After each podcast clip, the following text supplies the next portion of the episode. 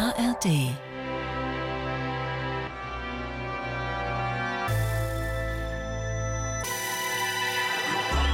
Radio 1 Hörbar Rust. Herzlich willkommen zur Hörbar Rust, einer Radiosendung, die Sie, oh, schon 21 Jahre lang immer sonntags hören können zwischen 14 und 16 Uhr auf Radio 1 und wo immer Sie möchten, wann immer Sie möchten, über die ARD Audiothek oder über YouTube oder andere Podcast-Plattformen. Jede Woche sitzt hier ein Gast und ähm, hat acht Songs aus seinem Leben mitgebracht und unser heutiger Gast war vor zwölf Jahren schon mal da. Radio 1 Hörbar Rust er hätte Fußballprofi werden wollen. Und etwas später legte er sich ins Zeug, um Profi-Basketballspieler zu werden. Ins Zeug legte er sich eigentlich immer. Auch als er endlich den Kontrabass besaß und ständig musizierte. In zahllosen Kellerbands, Ska-Punk, Jazz-Punk, German New Wave, wie auch immer die Musik zu kategorisieren wäre. Aber dann, als er genau an diesem Scheideweg stand, Musik professionell zu machen oder doch lieber Journalismus, entschied er sich für Letzteres. Der 1962 in Köln geborene Lorenz Marold wurde Reporter, Autor, Journalist. Schon 1992 bekam er den Journalistenpreis der deutschen Zeitungen, den Theodor Wolf Preis, also quasi die Goldmedaille. Seit mehr als 20 Jahren leitet er den Tagesspiegel, eine Berliner Tageszeitung, die überregional von großer Bedeutung ist. Sie kennen ihn sicherlich als Kommentator auf Radio 1 oder über den täglichen Newsletter Checkpoint, der auf seinem Mist gewachsen ist. Dafür gab es den Grimme Online Award. Ja, Journalismus ist ihm heilig, das merkt man. Aber noch immer schlägt in Lorenz Brustkorb die Kraft der zwei Herzen. Auch der Musiker in ihm ist noch da. Also haben wir hier heute einen Hybrid zu Gast im Studio. Auch schön. Ja, herzlich willkommen. Vielen, vielen Dank, dass ich wieder da sein darf. Zwölf Jahre zwölf ist das Jahre. schon, ja Wahnsinn. Also vor zwölf Jahren gab es das noch nicht, was möglicherweise Atemgeräusche macht und gerade auf deinem Schoß sitzt. Mhm, das ist Beverly, das war ein Experiment. Ich habe heute den kleinen Hund mal mitgebracht. Ja, äh, das ist ein, was ist das? Ein das ist ein Pomeranian. Das ist so ein Corona-Zeit-Pomeranian, ehrlich gesagt. Und ähm, ist gerade drei Jahre alt geworden. Und wie das oft so ist, das ist eigentlich der kleine Hund von meiner Tochter Emma. Mhm. Aber natürlich ähm, bin ich derjenige, der sich sehr viel kümmert und deswegen rennt sie mir überall hinterher. Und deswegen habe ich gedacht, ich probiere es mal, sie heute mitzunehmen und hoffe, dass sie uns hier nicht beim Gespräch zu sehr stört. Äh, Corona Pomeranian, erklär mal. Also, es ist einer dieser Hunde, die angeschafft wurden, weil man viel zu Hause gearbeitet hat und dachte, mhm. ab jetzt haben wir ein Tier. Genau, das wirkte in der Zeit weniger problematisch mhm. und natürlich war es kurzsichtig und gleichzeitig aber auch auch ähm, eine sehr wissentliche und auch willentliche Entscheidung, das mal dann doch zu machen, nach vielen, vielen Jahren des Gejammers und des Bettelns. Und ähm, irgendwann habe ich dann auch gesagt, komm, jetzt machen wir das mal. Und ehrlich gesagt, ich will den kleinen Hund auch nicht mehr missen. Ja. Ja, das Gute ist, dass du sie auch mit in die Redaktion nehmen kannst. Ja. Ne? Also insofern, da haben sich doch zwei Seelen gefunden. Ihr wirkt auch beide sehr zufrieden und homogen miteinander. Mhm. Und du hast den Hund noch nicht verloren, auch wichtig. Und das ist das Stichwort zu dem, äh, was du verloren hast. Ich habe äh, ja ein bisschen was äh, Neues gelesen, aber ich habe auch meine alten Unterlagen noch von vor zwölf Jahren. Was mir dazu fehlt, sind die Quellenangaben. Das heißt, wenn du jetzt sagst, hä, wo hast denn das her, wo stand das, dann kann ich damit unter Umständen nicht dienen. Vor zwölf Jahren hast du dich darüber geärgert, dass dir gerade ein Fahrrad geklaut wurde. Und das ist die Duplizität der Ereignisse. Das ist heute wieder so. Das ist verrückt eigentlich, ne? Also wie so ein böses Omen. Aber also ich würde trotzdem auch in 12, 15 Jahren nochmal kommen, in der Hoffnung, dass mhm. die Fahrräder oder das Fahrrad dann vorher ähm, nicht geklaut wird. Nee, das äh, stimmt. Ich hatte das schon fast vergessen. Damals wurde mir das aus dem Hof geklaut. Die Fahrräder, die mir jetzt geklaut wurden, waren im Keller und hinter drei verschlossenen Türen. Und ich nehme an, dass das ähm, eine der klassischen Maschen ist. Ausspioniert, einer lässt die Tür offen, absichtlich oder vielleicht auch aus Versehen, ich weiß es nicht. Ich habe keinen konkreten mhm. Verdacht, aber das ist ja schon auffällig. Und es ist auch nichts anderes weggekommen, nicht aus meinem Keller und nicht aus anderen Kellern, sondern ganz gezielt nur diese beiden Räder. Was steht denn noch bei euch im Keller? Oh, das sage ich lieber jetzt nicht, sonst kommt noch mal einer vorbei, oder? Ich dachte jetzt ähm, an wertlosem Kram, von dem du dich ah, nicht trennen möchtest. Eher ah, so. Ja, ja da steht eine Menge Zeug rum, das gerne auch mitgenommen werden darf.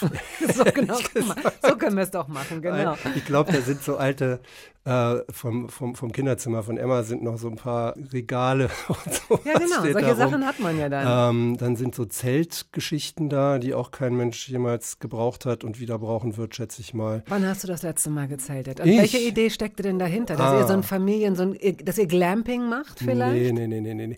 Also ich habe früher mit meinen Eltern, waren wir tatsächlich Zelten, campen auch, also erst mit dem Zelt, dann mit dem Wohnwagen. Ähm, aber Emma hat von der Schule aus mal so eine Herausforderung machen sollen und hat sich ausgesucht, mit ihren Freundinnen eine Fahrradtour nach, äh, an die Ostsee zu machen. Mhm.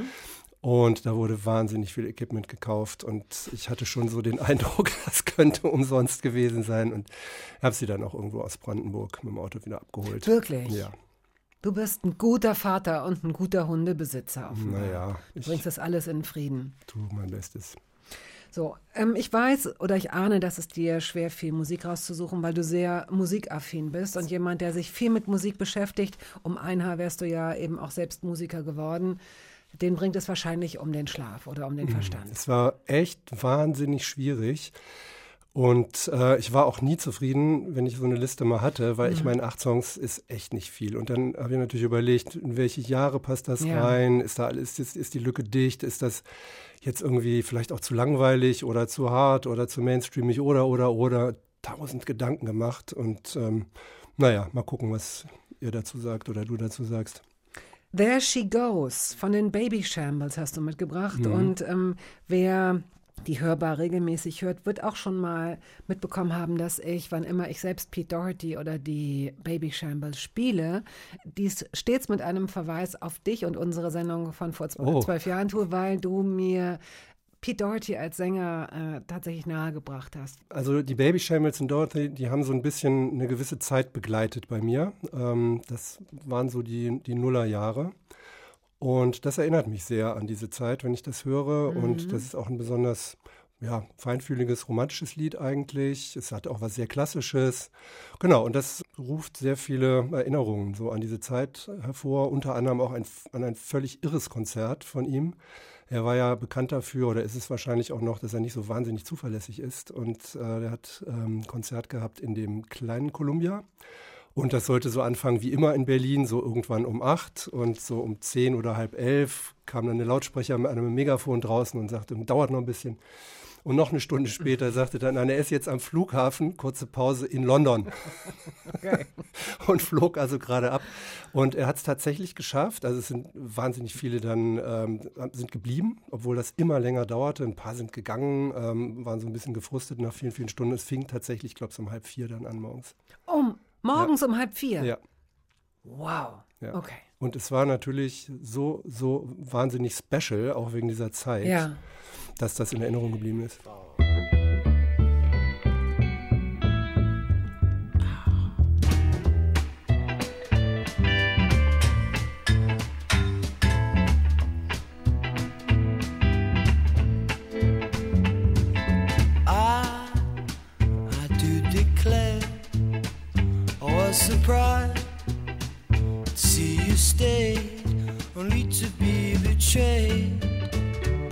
one you gave all your love and trust to. But tell me, how could I let go? Since I caught a glimpse of your, your immense soul, you were dancing to northern soul. Just one glance, oh well, you know. There she goes, a little heartache. There she goes, a little pain. Make no mistake, she sheds her skin like a snake on the dirty road to Der Chefredakteur vom Tagesspiegel, Lorenz Marold, ist heute hier zu Gast. Lorenz ist ja kein typischer Vorname, sondern das ist, ich, ich kenne Lorenz eher als Nachnamen tatsächlich. Es gibt beides. Es gibt einen sehr berühmten Berliner, der den gleichen Vornamen trägt, Lorenz Funk, Eishockeyspieler, Legende hier in der Stadt. Mhm. Aber es ist nicht sehr, sehr oft, das stimmt. Das ist eher ein ungewöhnlicher Name. Bist du äh, gehänselt worden in der Schule deswegen oder aufgezogen oder hattest du einen Spitznamen? Hm, das glaube ich nicht. Also es war eher, ich war schon immer sehr früh sehr groß im Verhältnis zu allen anderen in der Klasse. Ich war auch sehr, sehr dünn. Ich hatte eine Brille und ich bin ja in den 60s aufgewachsen, also in der Zeit, in der immer noch relativ viel rumgehänselt wurde wegen Äußerlichkeiten. Heute ist es, glaube ich, ein bisschen anders in den Schulen. Da gibt es zwar auch Mobbing, ähm, auch hartes Mobbing, aber so dieses klassische Brillenschlange und was weiß ich nicht alles, ist, glaube ich, nicht mehr so verbreitet. Aber so, das, mhm. daran kann ich mich erinnern. Aber gab natürlich, äh, klar, eine Menge Spitznamen. Na komm, ein. Naja, alle, die sich so ableiten lassen von diesem ja, was, was lässt dich denn davon ableiten? Lolle und solche Geschichten. Lolle? Ja. Ah, ich verstehe. Das wolltest du jetzt nicht erzählen. Doch, doch. Ich hab, ja, es gab so zwei, drei und ach, das macht mir nichts. Das finde ich schon okay. Lori fällt mir noch Lori. ein. Ja, das, das klingt schon eher ein bisschen nach Wellensittich, oder? Lori klingt ähm, metrosexuell, aber damals gab es dieses Wort noch gar nicht. Lori könnte alles sein, finde hm, ich. Stimmt. Ich habe jetzt gar nicht an Papageien gedacht, aber du hast natürlich völlig recht, dass ähm, sehr junge Menschen wissen gar nicht, dass so der Inbegriff für ähm, für einen Papagei sowas war wie Lori und für einen Wellensittich Peterle, Peterle. und für einen äh, Schäferhund Hasso. Fast, ne, es, gab doch so, ja, es gab doch so Stereotype ja, klar. Äh, äh, Namen, stimmt, das fällt mir jetzt auch gerade erst ein. Hm.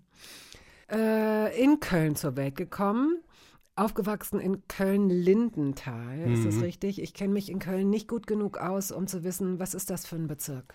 Eigentlich fast schon Innenstadt, also ein bisschen Randinnenstadt mit einem schönen Weiher und meine Oma hat auch noch eine Zeit lang gewohnt ähm, und ja, was soll man sagen, also da kann man es ganz gut aushalten. Da ist nicht so viel Kneipenbetrieb, da muss man schon woanders hin. Aber war auch in der Nähe vom Krankenhaus, da hatte ich es nicht so weit.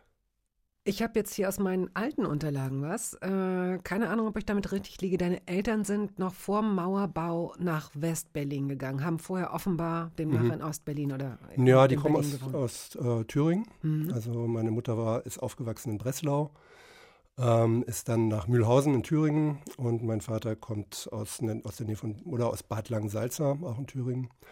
Und ähm, genau, da haben die sich kennengelernt und ähm, sind dann in den wilden 50er Jahren tatsächlich auch in Westberlin gewesen, kurz, also nicht so wahnsinnig lang, aber eine Zeit lang da gelebt und sind dann weitergezogen nach Köln. Dein Vater, der leider ähm, vor einiger Zeit gestorben ist, wollte eigentlich Physik studieren, mhm.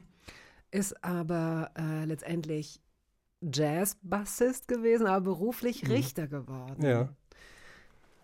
Jemand, der Richter ist, das stelle ich mir so vor, vielleicht ist das auch wieder so Stereotyp, aber will keine Fehler machen, wenn es darum geht, äh, innerhalb der Familie beispielsweise einen Streit zu schlichten, will niemanden bevorzugen, kann ich mir vorstellen, weiß ich nicht. Also ist er so jemand gewesen, dem man auch angemerkt hat, dass er versucht hat, zwischenmenschlich alles richtig zu machen oder dass es gerecht zugeht? Interessante Frage, weil ich habe natürlich den Vergleich nicht, um das wirklich beurteilen zu können, wie ist es vielleicht gewesen oder wäre es gewesen, wenn er was anderes gemacht hätte. Er hat immer mal wieder erzählt, auch von schwierigen Fällen und diesen Abwägungen und so, also das schon. Und ich glaube ja, ich glaube, dass er versucht hat, den Menschen, die um ihn herum waren und den Dingen gerecht zu werden. Das, glaube ich, kann man schon sagen. Er wird ja den Datenschutz eingehalten haben, wenn er davon erzählt hat, aber ja, äh, immer anonymisiert. Ich, naja, natürlich, das ist total klar.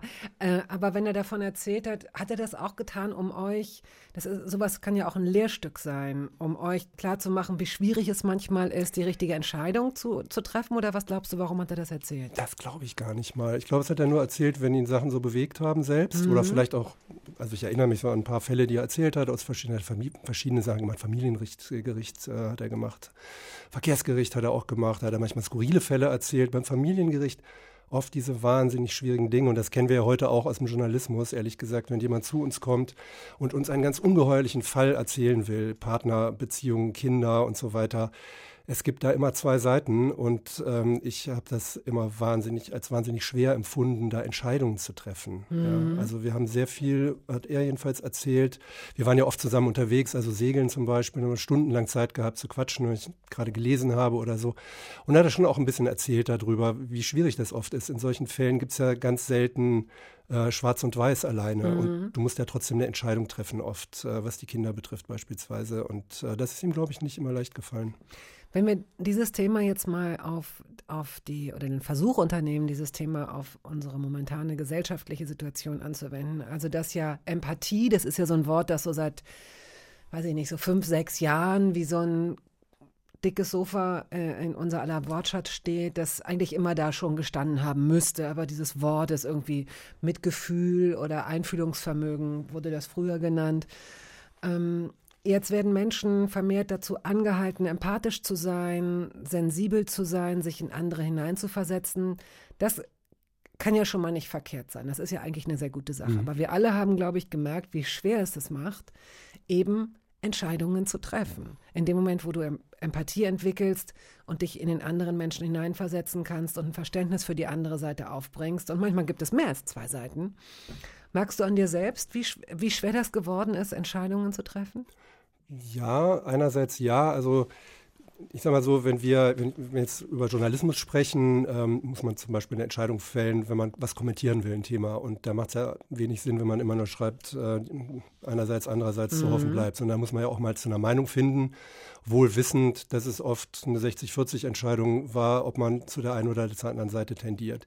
Und was du ansprichst, sind natürlich ähm, zwei wirklich wichtige Dinge, die mir jedenfalls auffallen in der letzten Zeit. Das eine ist, du hast angesprochen, das Thema ähm, sensibler Umgang. Da hat sich in der Tat sehr, sehr viel geändert in der letzten Zeit. Also ich stelle fest, dass natürlich viel mehr jüngere Menschen bemüht sind, äh, sensibel im Umgang mhm. mit anderen zu sein.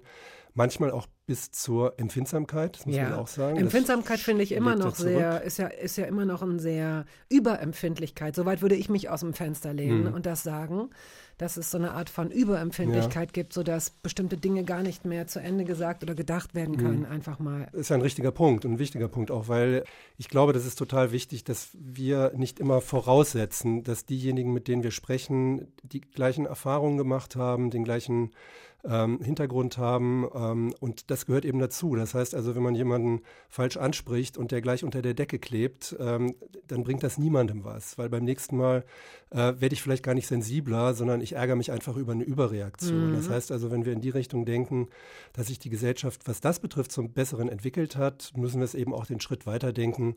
Ähm, da müssen eben, muss den Menschen auch die Chance gegeben werden, dazuzulernen. Also ich glaube, vor allen Dingen älteren Menschen manchmal fällt das schwer, weil sie einfach aus einer ganz anderen Zeit, einer ganz anderen Welt kommen. Und das andere ist dieses Entscheidungen treffen, also zu sagen, was ist richtig, was ist falsch. Da haben wir ja die Tendenz gehabt in der letzten Zeit, ähm, dass sehr oft sehr viele Menschen ganz entschieden so tun, als wüssten sie genau, was richtig ist und was falsch ist. Also beispielsweise während der Pandemie, während Corona, ähm, was, die, was die Maßnahmen betrifft, was die Impfungen betrifft oder jetzt auch was den Krieg betrifft.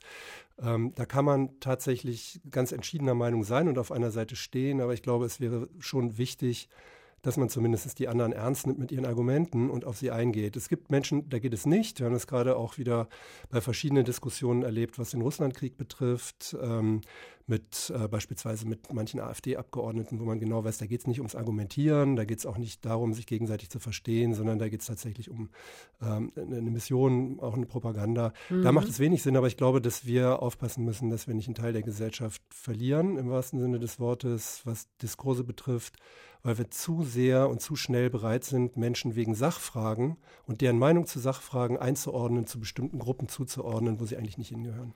Dass wir bestimmte Menschen nicht verlieren, wer sind wir? Wir ist, glaube ich, doch immer noch eine große Mehrheit in der Gesellschaft, die ähm, sich diskursiv und damit auch demokratisch versteht und sehr viel Wert darauf legt, dass es mehrere Meinungen gibt, die auch nebeneinander stehen können.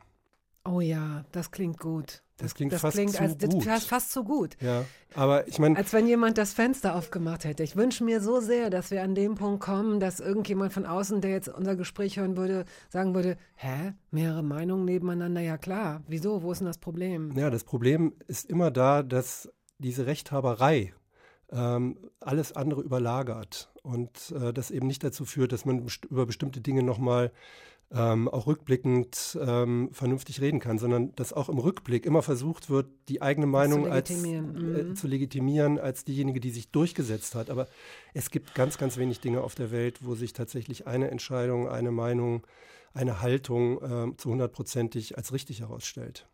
Ich schaue mir natürlich dabei selbst zu, wie ich dafür plädiere, da eine Offenheit auf allen Seiten zu zeigen und unterschiedliche Einstellungen gelten zu lassen. Merke aber bei mir selbst auch, dass ich ähm, jetzt zum Beispiel beim russischen Angriffskrieg, ja, dass ich da überhaupt nicht so offen bin für andere Meinungen, wie ich mir das vielleicht äh, wünsche. Ja.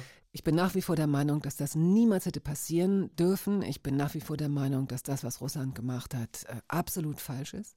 Es ist nicht mal so, dass ich ähm, zur Ukraine jetzt in irgendeiner Weise eine Beziehung vorher hatte oder, oder jetzt groß habe, ja. Also deswegen will ich auch gar nicht beurteilen, äh, inwieweit sich der Staatenbund da jetzt richtig oder falsch verhält. Aber ich merke, wie gesagt, wenn es Leute gibt, die in irgendeiner Weise versuchen, die russische Position zu legitimieren, stellen sich mir sofort alle Haare auf. Da bin ich dann doch nicht ganz so offen, wie ich dachte. Hm. Gut, Musik. Louis Armstrong, What a Wonderful World hast du mitgebracht. Äh, hier steht das Stichwort als Reminiszenz an deinen Vater. Ja, das ist ein Stück, an das ich mich ähm, aus meiner Kindheit erinnere, das bei uns eine Rolle gespielt hat, ähm, das ihm, glaube ich, sehr, sehr gefallen hat, das bei uns auch öfter lief und das ähm, mich sehr mit ihm verbindet auf eine gewisse Art und Weise. Als er vor ein paar Jahren gestorben ist, ähm, lief das auch bei mir ähm, tatsächlich auf der Playlist ähm, ja, in Erinnerung ähm, mit einer gewissen Traurigkeit und gleichzeitig hat es ja auch was, ja, was Tröstliches, dieses Stück.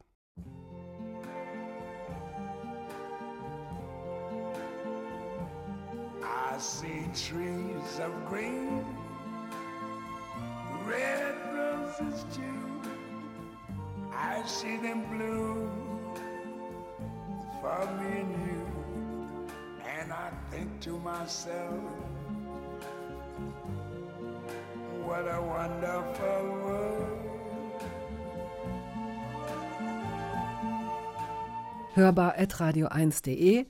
Das ist unsere E-Mail-Adresse, wenn Sie uns schreiben möchten. Zu Gast ist heute der Chefredakteur vom Tagesspiegel. Er ist auch Buchautor. Er ist nicht Basketballprofi geworden und nicht Profimusiker, wobei das alles noch kommen kann, Lorenz Marold. Also, ich habe mich jetzt selbst in die Situation gebracht. Ich will es inhaltlich so wenig wie möglich äh, diskutieren, weil ich glaube, das ist gar nicht der Platz dafür. Aber was lernst du denn aus sowas wie Redaktionskonferenzen? Du musst ja, auch, obwohl du eine eigene Meinung haben darfst und obwohl du auch eben in einem Kommentar subjektiv diese Meinung kundtun darfst, musst du ja als Chefredakteur dennoch in der Lage sein, sehr, sehr unterschiedliche Meinungen nebeneinander gelten zu lassen, wenn es sie noch gibt, mhm. was ja ein gutes Zeichen ist, so eine Heterogenität in so einer Redaktion. Gib doch mal einen Tipp oder wie machst du das, wenn du spürst, dass du etwas gelten lassen musst, akzeptieren musst, was dir wirklich gar nicht in den Kram passt, was so gegen deine eigenen Überzeugungen oder Prinzipien geht? Mhm. Also ich glaube, insgesamt hat sich so ein Redaktionsklima in den letzten Jahren nicht nur bei uns, sondern ähm, glaube bei fast allen verändert. Also so dieses ähm, Chefredakteur gibt vor, die Linien des Blattes und so weiter.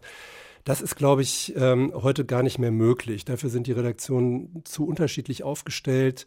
Diese klare Zuordnung gibt's nicht mehr. Das heißt, das ist eher die Aufgabe, diesen Diskurs irgendwie in die Bahn zu bringen, dass eben verschiedene unterschiedliche Auffassungen, Meinungen auch den Platz finden können weil die Redaktionen sind extrem unterschiedlich. Das ist auch ein Generationsthema natürlich in vielen Fragen, aber nicht nur. Das ist auch ein Thema von ähm, politischer Erkenntnis, Überzeugung, was auch immer.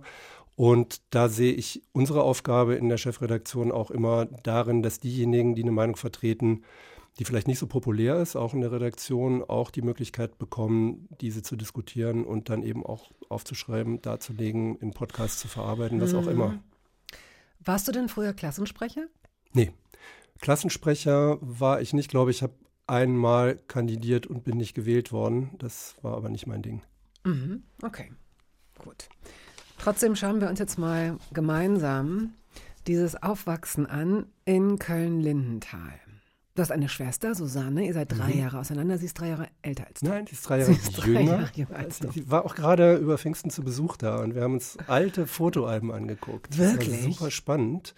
Also von deinen Eltern, die haben die wahrscheinlich eingeklebt oder bist du jemand, der das auch noch macht? Nee, das habe ich, glaube ich, nie gemacht, aber meine Mutter hat mir mal ein Album geschickt mit Fotos, ähm, die weit zurückgehen, also mit Fotos von, von Urahnen 1800 irgendwas und hat, ähm, hat auch eine Liste dazu geschrieben, wer wer war und ist, damit man das nachvollziehen konnte. Und da waren natürlich dann irgendwann auch Fotos von uns beiden drin, von Susanne und mir.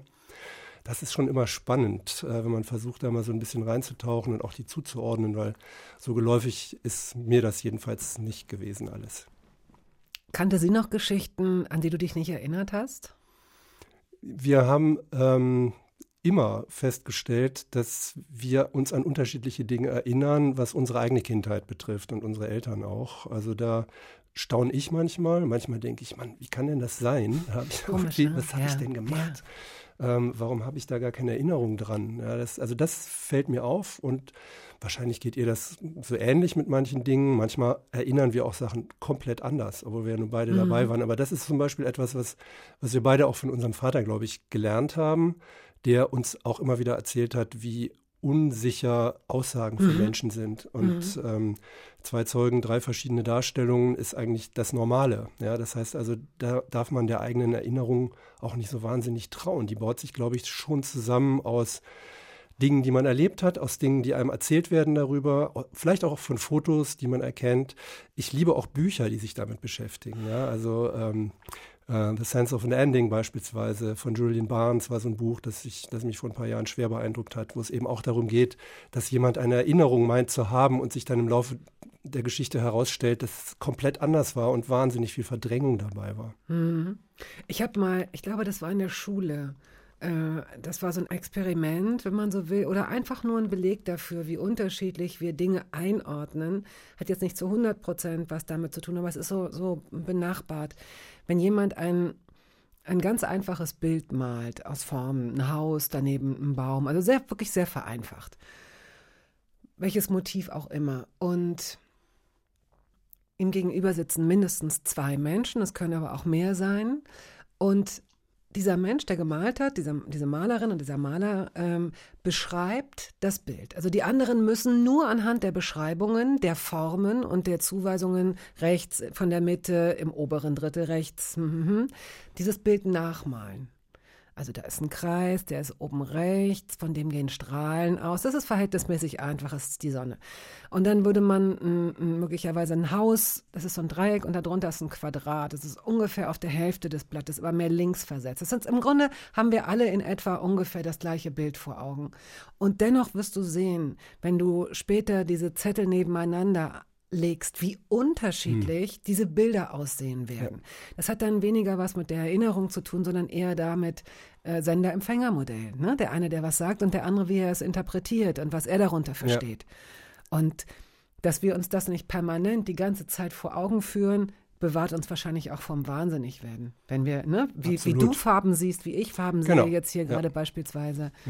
Es wird sich total voneinander unterscheiden. Wir werden aber nie die Chance haben, es zu vergleichen. Genau, das ist das Spannende ja auch dabei. Und wenn man sich das mal überlegt, früher, als quasi nur Geschichtenerzähler gab, ähm, keine Filme gab, keine Bilder gab, tatsächlich, ähm, was die Menschen daraus gemacht haben, was einer erzählt hat. Hm. Wie die, wie die sich das zusammengesetzt haben und wie unterschiedlich sie es auch zusammengesetzt haben. Dass, dass wir das nicht vergleichen können, ist äh, Status quo, muss man, glaube ich, momentan immer dazu sagen bei solchen Sachen.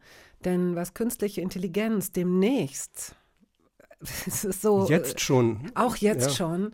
Also ich, ich weiß Gott sei Dank noch zu wenig drüber, weil es äh, für mich eine der beunruhigendsten Entwicklungen äh, schlechthin ist. Aber ich bin auch keine Soziologin und keine Hellseherin. Nichtsdestotrotz habe ich das Gefühl, dass wir sehenden Auges wirklich in, in eine Situation steuern, die wir nicht handeln können. Ihr habt jetzt gerade oder vor einiger Zeit äh, so zwei so ein Intensivseminar gehabt, ne? ja, KI-Wochen haben wir zwei KI-Wochen. KI ja. Mhm. Klingt, ähm, ja, wie klingt denn das? So, keine Ahnung, jedenfalls nicht besonders emotional. Ne? Also so machen wir zwei KI-Wochen. Ähm, ja, wir haben versucht, ähm, zwei Wochen lang immer ähm, zwei Stunden am Tag ähm, uns zu konzentrieren auf jeweils bestimmte Themen, die da auf uns zukommen. Und zwar unter beiden Aspekten. Der eine Aspekt ist natürlich, wo hilft uns KI? Mhm. Ich meine, wir arbeiten mit KI seit vielen, vielen Jahren. Jedes Rechtschreibprogramm letztlich ist ein lernendes Programm. Aber da steckt natürlich jetzt ähm, durch, durch ChatGBT ähm, irrsinnig was drin und das verändert unsere Arbeitswelt komplett. Und ich bin mir ziemlich sicher, dass in zwei, drei Jahren sehr viele Dinge, die wir heute tun im Journalismus, die uns eher äh, lästig sind und die müh mühevoll sind, wegfallen werden als unsere Arbeit. Die werden wir überlassen können einer Technik, einer Automation, so wie es auch immer Entwicklung gab, aber diese geht eben wahnsinnig schnell und das ist teilweise auch wirklich erschreckend, wie schnell diese KI lernt. Und das ist eben auch der Punkt, weswegen sehr viele, die selber an der Entwicklung der KI beteiligt waren seit vielen, vielen Jahren, sich jetzt ja zusammengetan haben oder auch einzeln wirklich davor warnen, was passiert, wenn die KI tatsächlich irgendwann mal ähm, unser Leben so beeinflusst und steuert, dass unser Einfluss schwindend geht. Und äh, da stecken tatsächlich eine Menge Gefahren drin. Zumal ja auch die ganz existenziellen Dinge heutzutage digital gesteuert sind. Also so sehr, so die, sowohl die Versorgung als auch die Sicherheit, wenn man so will. Also letztendlich geht das ohne, also nochmal, ich weiß ja viel zu wenig darüber und ich komme mir gerade vor wie so eine, weiß ich auch nicht. Äh, naja, aber das, das heißt, was heißt, ähm, man kennt sich viel zu wenig aus. Also ähm, natürlich wissen wir genug, glaube ich, um einschätzen zu können, was da auf uns zukommen kann. Ja, also du hast vorhin zur Begrüßung haben wir so ein bisschen geplaudert, ja, über dieses und jenes, über die, diese Entscheidung eines automatisierten Autos, also eines selbst oder, oder KI-gesteuerten Autos, ähm, fahre ich die Oma oder die beiden Kinder tot. Ach so, das ne? war bevor das, ähm, bevor wir, bevor, der, bevor wir bevor hier, wir hier ähm, ähm, gegangen sind. Genau. Und ähm, natürlich sind das Entscheidungen, die in ganz anderen Größenordnungen auf uns zukommen können. Also wenn du die KI befragst, was müssen wir tun, um die Welt vor der Klimakatastrophe zu retten, wird es irgendwann zum Thema Population kommen. Und die KI wird immer sagen, wir retten die Welt, indem die Zahl der Menschen auf dieser Welt deutlich reduziert Was wird. Was richtig ist. Und da würde ich sogar sagen, KI, du hast den Nagel auf den Kopf getroffen und wir Menschen waren leider zu dumm, das bis dahin zu tun. Ja, die Frage ist, wenn wir selber die Entscheidungen treffen, die sich daraus ergeben, werden wir immer noch eine Komponente dazu tun, nämlich Empathie, haben wir vorhin auch als Wort äh, benutzt einfach Menschlichkeit in jeder Hinsicht. Aber wenn die KI die Entscheidungen uns abgenommen hat, ähm, dann haben wir dann keinen Einfluss mehr drauf. Das ist wirklich interessant. Also äh, dramatisch interessant und wahrscheinlich noch zwei Millionen andere Worte auch. Denn wenn das sozusagen die Botschaft der KI wäre, die sagt, ab jetzt Familienplanung, Leute. Es geht ja nicht darum, ja, weiß ich ja eben nicht. Ich hoffe, es geht nicht darum, dass KI äh, dazu führt, dass irgendwelche Scharfschützen auf irgendwelchen Hochhäusern liegen und mal eben die Bevölkerung reduzieren. Weil das wäre natürlich, das wäre ein bisschen, das wäre hart. Wahrscheinlich auch das nicht ausgeschlossen. Wäre hart, ja, das stimmt. das, das, Problem ist ähm, bei diesen lernenden KIs, dass es irgendwann einen Punkt geben kann, äh, an dem wir es nicht mehr steuern können. Und dann wird es kritisch und dann sind alle Witze, die wir bisher so machen, über Total. künstliche Intelligenz in Berlin herzlich willkommen. ja weil mit anderer sind wir hier nicht so richtig weitergekommen, ja. werden dann irgendwann ganz schnell schal. Ja, und äh, die Mängel, die wir bisher noch feststellen, äh, wenn wir also mit diesem Chat, äh, also gerade mit ChatGPT äh, in Austausch geraten und sagen, erzähl mir was über und dann kommt dann irgendein Unsinn mhm. daher, äh, zeigt es zum einen, da muss noch wahnsinnig viel gelernt werden von der KI und auf, dem, auf der anderen Seite diese Antworten, die diese KI gibt, die wirken so überzeugend, mhm. echt und richtig, dass man geneigt ist, der zu glauben. Und ähm, da stimmt einfach wahnsinnig vieles noch nicht. Und das ist natürlich ein Riesen, eine Riesengefahr und auch eine Riesenaufgabe, gerade auch für uns Journalistinnen und Journalisten, ähm, diese Kontrollmechanismen aufzubauen, die es braucht, um zu checken, ähm, wird einem da was untergejubelt, was gar nicht stimmt.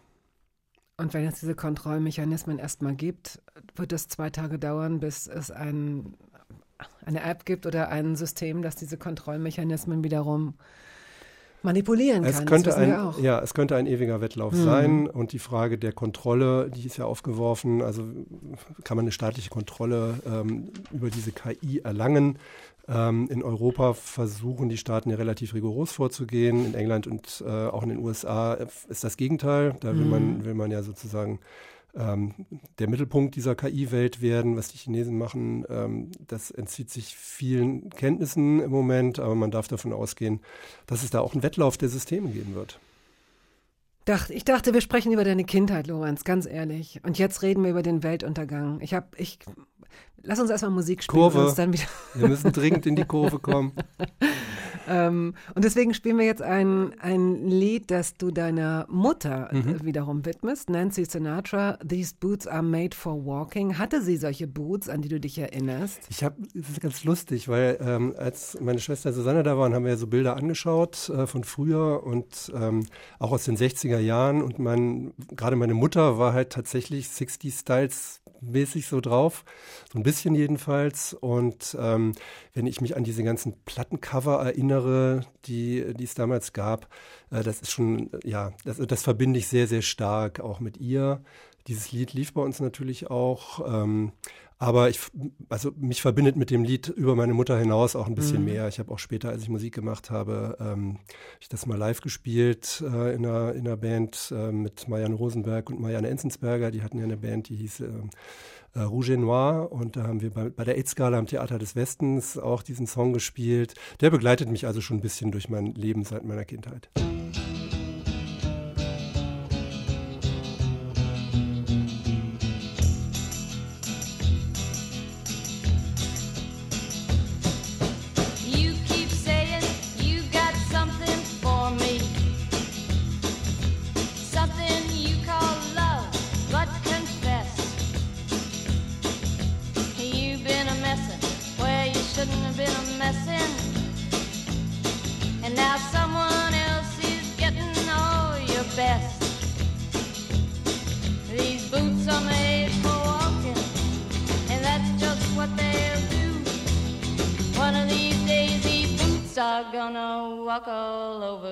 Der Chefredakteur vom Tagesspiegel, Lorenz Marold, ist heute hier zu Gast. Und ja, ähm, wir gehen durch seine Biografie, weil wir das ja immer machen, allein schon anhand der Musikstücke. Wir haben aber einen großen Ausflug gemacht bislang, falls Sie jetzt erst einschalten.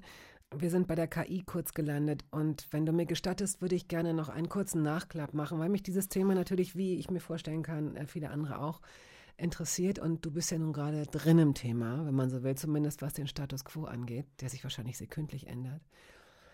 Mhm. Als ich mir gestern äh, Ohrringe reingemacht habe, mhm. ich habe mir die gekauft, weil die mich erinnern an Ohrringe meiner Mutter. Die, die ich von meiner Mutter geerbt habe, sind echt und die, die ich mir gekauft habe, sehen so aus, sind aber unecht. Sehen aber, wie gesagt, haargenau so aus, aber die trage ich jetzt, weil ich die anderen nicht verlieren möchte. Eine doofe Denke ist mhm. das, aber ich habe sie nun ja. mal jetzt gerade. Und dann habe ich gedacht, vielleicht, also mein Gedanke flitzte so kurz in diese Richtung, dieses Echte ist mir ja gar nicht wichtig, weil es andere Gold ist, weil es wertvoll ist, sondern weil es eine wertvolle Erinnerung mhm. ist. Vielen Menschen aber bedeutet dieses ursprüngliche, dieses Echte aus unterschiedlichen Gründen sehr, sehr viel. Wenn sich das andere, das Nicht-Echte, das Nachgemachte, der Fake, aber eigentlich genauso anfühlt und genauso aussieht, und sagen wir mal zu 80 Prozent, weil ziehen wir mal die Erinnerungen, die Nostalgie ab, zu 80 Prozent auch irgendwie so transportiert. Das kann man auf Essen, auf Erinnerungen, auf Träume, auf Filme, auf Düfte, auf was auch immer beziehen.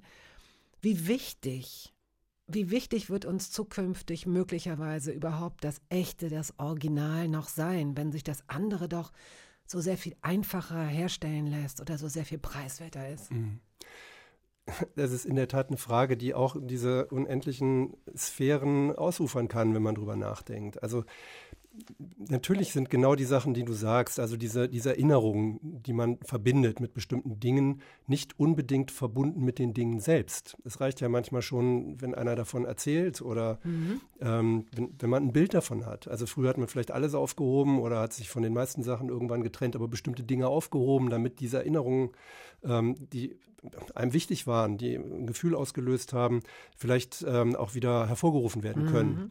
Und heute reicht wahrscheinlich schon, wenn man alles einmal fotografiert und dann ähm, zum Müll gibt. Die andere Frage, die mindestens genauso wichtig ist, wie echt ist der Mensch, der mir gegenübertritt? Und das ist natürlich auch eine Frage, die, die in diesem Zusammenhang sehr, sehr ernsthaft diskutiert werden muss und die auch massiv auf uns zukommen wird und die auch das Leben ähm, in seiner Unendlichkeit ähm, tatsächlich berühren kann. In seiner Endlichkeit? Nein, in seiner Unendlichkeit. Weil du kannst natürlich ähm, mit diesen Methoden, mit diesen äh, technischen Möglichkeiten heute Erinnerungen an Menschen auf eine ganz andere Art und Weise reproduzieren. Du kannst einen Menschen, der gestorben ist, als immer besseres ähm, Jetzt haben wir ein Hologramm, aber du kannst es natürlich auch ähm, technisch immer besser reproduzieren, sodass du möglicherweise mit Menschen, die schon lange tot sind, weiter zusammenleben kannst. Es ist, es klingt völlig verrückt, aber ähm, es ist nicht so ausgeschlossen, wie sich es vielleicht anhören mag. Wir sehen das ja in Asien sind die Menschen schon ein Stückchen weiter, was diese äh, auch tatsächlich den Austausch mit, mit, mit Robotern betrifft. Also mhm. Pflegeroboter, die sehr, sehr menschlich wirken. Es gibt schon ähm, erste Hochzeiten. Also äh, wirklich ja. Menschen, die, äh, also es gab, gut, es gab immer auch schon Menschen, die den Eiffelturm geheiratet haben. Ja, es gab immer Verrückte, aber es ist ja auch, das entspricht ja auch einem Bedürfnis von Menschen offensichtlich, die vereinsamt sind oder die vielleicht auch keine Angst auf ich sage jetzt mal, tatsächlich menschliche Probleme mit einem Mensch haben und ähm, vielleicht lieber sich ähm, mit einem menschlich wirkenden ähm, Automaten auseinandersetzen. Aber wie gesagt, ja, ja. Ähm, das, das sind natürlich Themen, die, äh, die sehr, sehr, ähm, die, die können einen um den Schlaf bringen, natürlich auch, ähm, wenn man zu tief drüber nachdenkt, aber sie werden auf uns zukommen. Ja. Okay, gut. Ja, danke, dass du da nochmal mitgegangen bist. Wir haben jetzt noch ein kleinen Moment bis zur nächsten Musik, aber so viel dann auch nicht. Vielleicht ist die Geschichte ja äh, lang genug. Äh, T-Rex ist hier nämlich Get It On. Wofür steht das? Ja, da habe ich auch lange gewühlt. Ja, das war wirklich interessant, weil äh, bevor ich das ausgesucht habe, habe ich wirklich Dutzende Stücke äh, von damals nochmal gehört und äh, habe so in mich reingefühlt und das war auch gar nicht so schwer. Das ist zwar schon sehr, sehr lange her, wir reden ja über die mit 70er Jahre mhm. letztlich, so, das heißt, da war ich 13, 14, 15, 16 Jahre alt so in, diesen, in dieser Gegend und das hat wahnsinnig viel ähm, tatsächlich fast greifbare Emotionen ausgelöst, weil das natürlich auch eine bestimmte Zeit im Leben ist. Ne? Das ist also zwischen Kindheit und, und Jugendlicher und das ist halt die Glamrock-Zeit gewesen. Und äh, diese Bands der damaligen Zeit, ja alle so künstliche Bands ja auch gewesen, so Sweet und äh, Slate nicht eher so künstlich, aber eben auch gehörte dazu äh, Susi Quattro und was es da alles gab. Ich habe äh, auch zufällig, ich habe es ja eben schon erzählt, als wir äh, vor kurzem, meine Schwester und ich, durch das Fotoalbum gegangen sind, habe es ein Bild tatsächlich von meinem Zimmer, von so einer Ecke, wo dann die Poster hingen. Also Fußballposter natürlich, aber auch diese ganzen Glamrock-Stars, die damals als Starschnitt. Hattest ähm, du einen Starschnitt? Ja, aber nur so kleine habe ich festgestellt im Nachhinein. Kleines Starschnitt? Ja, ja. Ich hab, ich hab, also irgendwie hatte ich auch gedacht, die wären größer gewesen, aber die waren irgendwie nur in der Erinnerung größer. Aber anyway, und T-Rex ist dann letztlich hängen geblieben, weil ich auch äh, gemerkt habe, dass manche Stücke mir dann so gar nicht mehr gefallen haben. Und Mark Bowen, ähm, fand ich, hat die Zeit eigentlich ganz gut überlebt. Mhm. Vielleicht, weil er selber diese Zeit gar nicht lange überlebt hat, weil er ist ja sehr, sehr früh gestorben auch, wenn ich mich richtig erinnere, bei einem Unfall mit seinem kleinen Morris. Morris? Ja, ich glaube, es war ein. Ist das ein Auto? Ein Auto, ja. Mhm. Äh, eine, eine letzte Frage, bevor wir das Stück spielen. Würdest du in der Lage sein, sagen wir mal in drei Jahren, wenn die KI soweit ist, den äh, Lorenz von damals dir als Hologramm oder was dann auch immer gegenüberzustellen? Und du würdest dem elf- oder zwölfjährigen Lorenz gegenüberstehen. Ihr würdet zusammen im Fahrstuhl fahren, lang genug, um irgendwie nach so einer Verlegenheit miteinander ins Gespräch zu kommen. Und du würdest ihn fragen, wie geht's dir? Was bist du für ein Typ? Was denkst du, was würde der sagen? Was der Jüngere sagen mhm. würde? Oh wow, das ist echt schwierig. Ich weiß nicht, wie es dir geht, aber bei mir ist es so, dass ich oft drüber nachdenke, so ähm, gut, dass diese Phase auch vorbei war, weil man natürlich von vielen Dingen weiß, wo man denkt, heute ist ja eher vielleicht ein bisschen peinlich oder das ist irgendwie nicht so richtig gut geglückt. Ich weiß es nicht genau, ehrlich gesagt. Ich war, glaube ich, also ich war mit Sicherheit ein glücklicher Mensch, das wird derjenige sagen denke ich mal. Das ist doch immerhin schon ganz schön viel. Das ist eine ganze Menge. Ich habe darüber übrigens äh, nachgedacht, jetzt auch als, ähm, als du mich eingeladen hattest und ich nochmal überlegt habe, so, äh, und dann darum gewühlt habe, ich würde das schon sagen. So, und, ähm, Dass du ein glücklicher Mensch warst oder und bist. Bin mhm. auch. Also das hat sich nicht geändert. Gut. Das hat natürlich nichts damit zu tun, dass einem ja auch der ein oder andere Kram nicht passt und dass Dinge auch misslingen und so weiter und dass man auch peinliche Situationen hat, die fallen einem natürlich oder fallen mir natürlich auch immer gleich ein, äh, wo man sich irgendwo mal blamiert hat und so weiter. Aber es war ja auch eine spannende Zeit. Ne? Also ich bin in den 60ern geboren, da hast du noch so die Nachwehen des Zweiten Weltkriegs auf der Straße gesehen. Da sind tatsächlich Leute ja auch noch, denen ein Bein fehlte, ohne Prothese mhm. durch die Gegend mhm. gehumpelt. Und dann mhm. kamen die 70er Jahre, Olympische Spiele 72, Willy Brandt, äh, was auch für meine Jugend wirklich total beeindruckend war damals dieses Misstrauensvotum. Das, ähm, das werde ich auch nie vergessen. Und äh, das hat mich total emotional auch mitgenommen, weil die Menschen auch so begeistert waren von dieser Auseinandersetzung damals. Und als die Entscheidung fiel, also ich kann mich da noch genau erinnern an den Tag. Ne? Also da war keine Schule, da wurde geguckt und ähm, da wurde entweder total begeistert gejubelt oder eben völlig frustriert. Äh, das waren dann die anderen. Also ich hatte eher den Willi Wählen-Sticker dabei. Das war ein hochemotionales Erlebnis und äh, was mich, glaube ich, auch zu der Zeit ganz früh auch für Politik interessiert hat. Toll.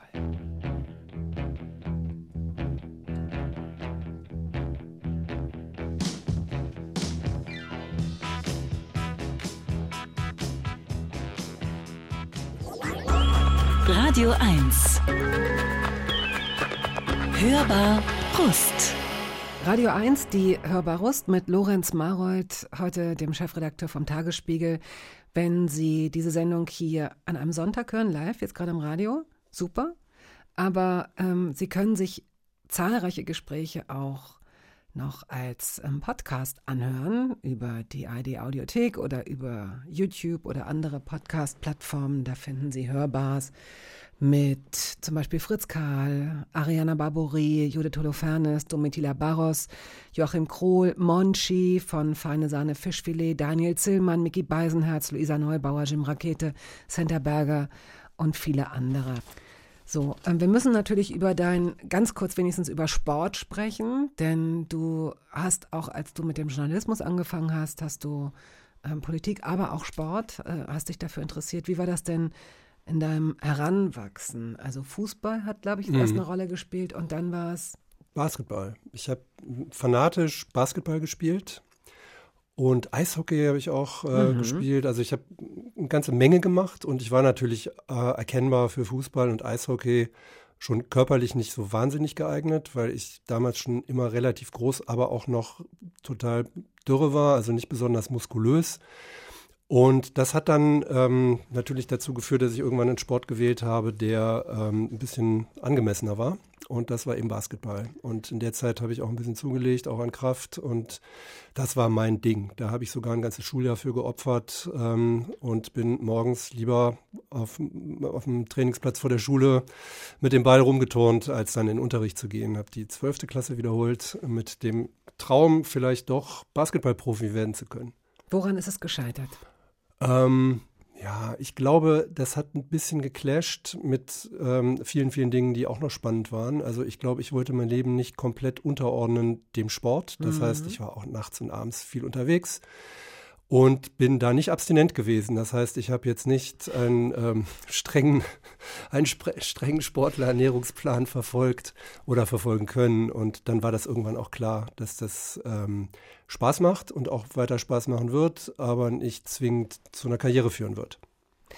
Irgendwann ist Klaus in dein Leben getreten. Ein Freund, mit dem du, glaube ich, auch jetzt noch in Kontakt mhm. bist. Ähm, was hat eure Freundschaft damals ausgelöst? Also vielleicht kann man das gar nicht so genau sagen, aber ist es äh, eine Ähnlichkeit oder eine Unterschiedlichkeit, die euch verbindet? Ich glaube eher eine Unterschiedlichkeit. Also Klaus ist wirklich einer der meiner ältesten Freunde. Also sagt man ja immer so, man hat halt eine Handvoll Freunde und ist mit sehr vielen Menschen befreundet. Ähm, Klaus ist tatsächlich einer der Freunde, der die Freundschaft am längsten gehalten, auch wenn wir uns jetzt nicht mehr ständig sehen. Aber uns hat, glaube ich, auch die Unterschiedlichkeit interessiert, ähm, in jeder Hinsicht, was die Herkunft betrifft, was die Interessen betrifft. Wir haben zusammen viel gejobbt, also ich habe auch einige Jobs in meinem Leben gemacht. Der kurioseste eigentlich für mich ist, mit Klaus auf dem Bau zu arbeiten. Klaus war immer ein Baumensch. Und ähm, ich eigentlich nicht, bin es auch bis heute eigentlich nicht, aber wir haben eine ganze Menge zusammen da in Werkstätten, Kellerwerkstätten zusammen gebastelt, auf Baustellen rumhantiert. Und wir haben auch zusammen gelebt. Also wir haben meine erste WG in Berlin tatsächlich, war eine WG, wo Klaus damals äh, in Tempelhof mit seiner sehr, sehr jungen Family, hat also mit 18 ist er schon Vater geworden. Mhm.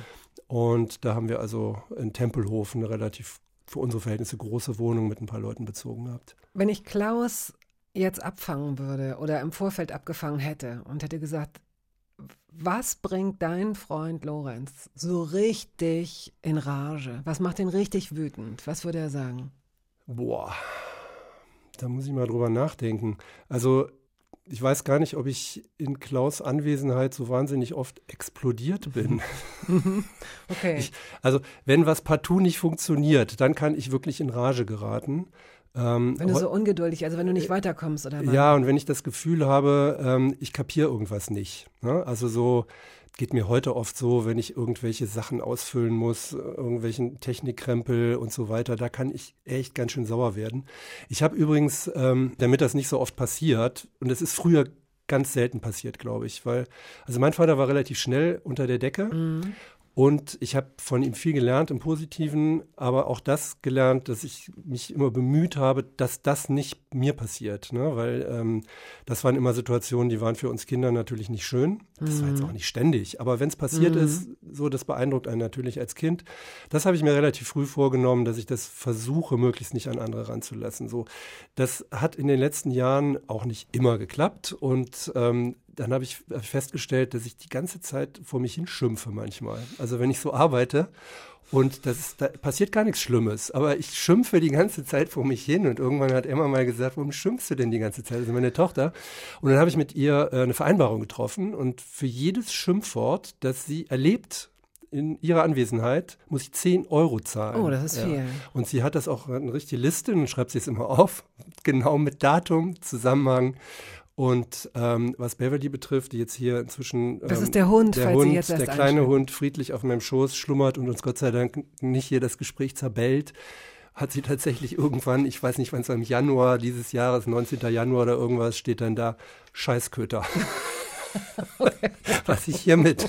Sind das 20 Euro eigentlich für Scheiß und Köter? Eigentlich 20, sie hat oh. gnädigerweise nur 10 aufgeschrieben. Ich nehme das auch mit dem Bedauern des Ausdrucks zurück. Liebe Beverly, das kommt nie wieder vor. Okay. Ähm, die House Martins hast du mitgebracht, Sitting on a mhm. Fence. Warum? Auch so eine wahnsinnig schwierige Entscheidung. Ähm, das gehört in die ja, späten, mittleren, späten, späten 80er Jahre. Und ähm, ich war damals in Berlin und auch international, also international klingt so groß, es klingt einfach großartig, mit einer Band unterwegs. Ja. Ähm, ähm, Paul Bonin, schöne Grüße, falls er das hört, ähm, der damals diese Band zusammengestellt hat. Das war eigentlich eine Straßenmusikband und ich bin da reingekommen als Bassist. Ich habe damals eigentlich bis dahin nur E-Bass gespielt und da wurde aber ein Kontrabass gebraucht. Also habe ich dann Kontrabass äh, gekauft. Dann sind wir sehr, sehr viel rumgezogen in der Zeit. Von viel welcher Musik Band? Gemacht. Äh, das waren die Magoo Brothers. Ah, okay. Ähm, die eine Zeit lang, also so 87 oder sowas wahrscheinlich, gar nicht mal so unbekannt waren, jedenfalls in Berlin, weil mhm. wir damals ähm, sogenannte Waschsalon-Touren gemacht haben. Das heißt, wir sind immer überfallartig in Waschsalons aufgetreten, hatten per Handzettel, egal wo wir gerade waren, am Tag vorher, Internet gab es noch nicht, ähm, wenn man sich erinnern mag, also deswegen Handzettel, Reklame dafür gemacht mhm. und dann kamen immer ganz viele Leute rein und wir haben dann eben unseren äh, Swing Jazz Punk äh, Krempel gespielt und verlässlich kam spätestens nach 20 Minuten die Polizei, was sehr gut war, weil das Repertoire auch nicht sehr viel länger gehalten hat. Und die haben das dann immer beendet mit dem Ergebnis, dass egal wo wir waren, das natürlich in die örtlichen Medien kam. Und ähm, ja, so haben wir quasi das ganze Jahr über wahnsinnig viel Musik gemacht, live. Einmal kam auch die ARD. Einmal kam auch die ARD, genau, die sind auch darauf aufmerksam geworden, bei der Funkausstellung. Ich glaube, das, das, war so, 87. Das, ist, das kann man sich wirklich noch im Netz anschauen. Das, das ist, noch. das ist los. Also ich habe es mir angeschaut, mhm. ich habe es gefunden. Die Bildqualität ist so lala, aber es ist ein älterer Herr, der das ähm, wie er, wie man damals vielleicht gesagt hätte, für damalige Zeiten charmant äh, irgendwie versucht auch wegzumoderieren, dass er mit der Situation irgendwie gar nicht klarkommt. Ihr, ihr, steht da im nicht. Hintergrund eben als so eine Mischung aus ja, aus, aus, aus, aus Punks und nicht Rockabillys, aber es ist so, es ist ja auch die Zeit gewesen, in der sich diese Gruppierungen irgendwie so gefunden haben und ihr seid politische Leute gewesen. Ihr, äh, euer Sänger wirkte wütend. Er hat, glaube ich, so ein Reagan-Plakat zerrissen mhm. oder so. Ja, ja, wir hatten einen Anti-Reagan-Song. Ronald Reagan, die Älteren werden sich erinnern. Oh. ja, das war ähm, in der Tat eine ganz kuriose Sache, weil die ARD suchte damals Berliner Bands, die live auftraten, also richtig live live, ähm, im Rahmen der Funkausstellung und sie durften jeweils ein eigenes Stück spielen und mussten dann eine Interpretation der Berliner Luft spielen. Und äh, die anderen haben sich oh nicht entblödet, tatsächlich das zu tun. Oh. Und ähm, wir haben halt so ganz smooth angefangen Und ähm, ja, und haben dann dieses den Versuch der Gesprächsaufnahme unterbunden, indem wir einfach losgerockt haben wie die Irren. Und dann wurde das auch abgebrochen.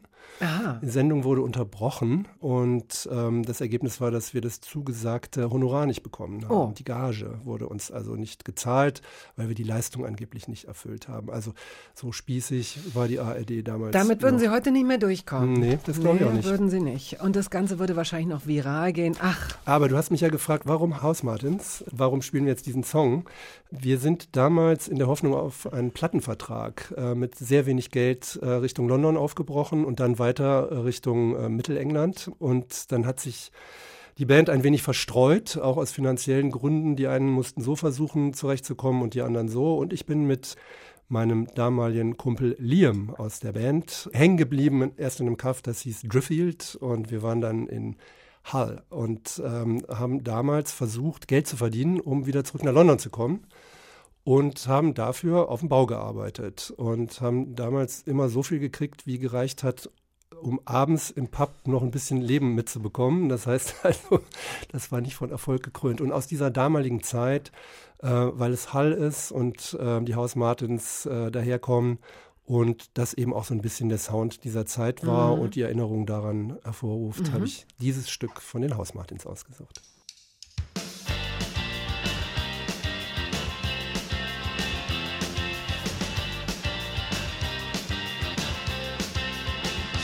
Sitting on a fence is a man who sees no sense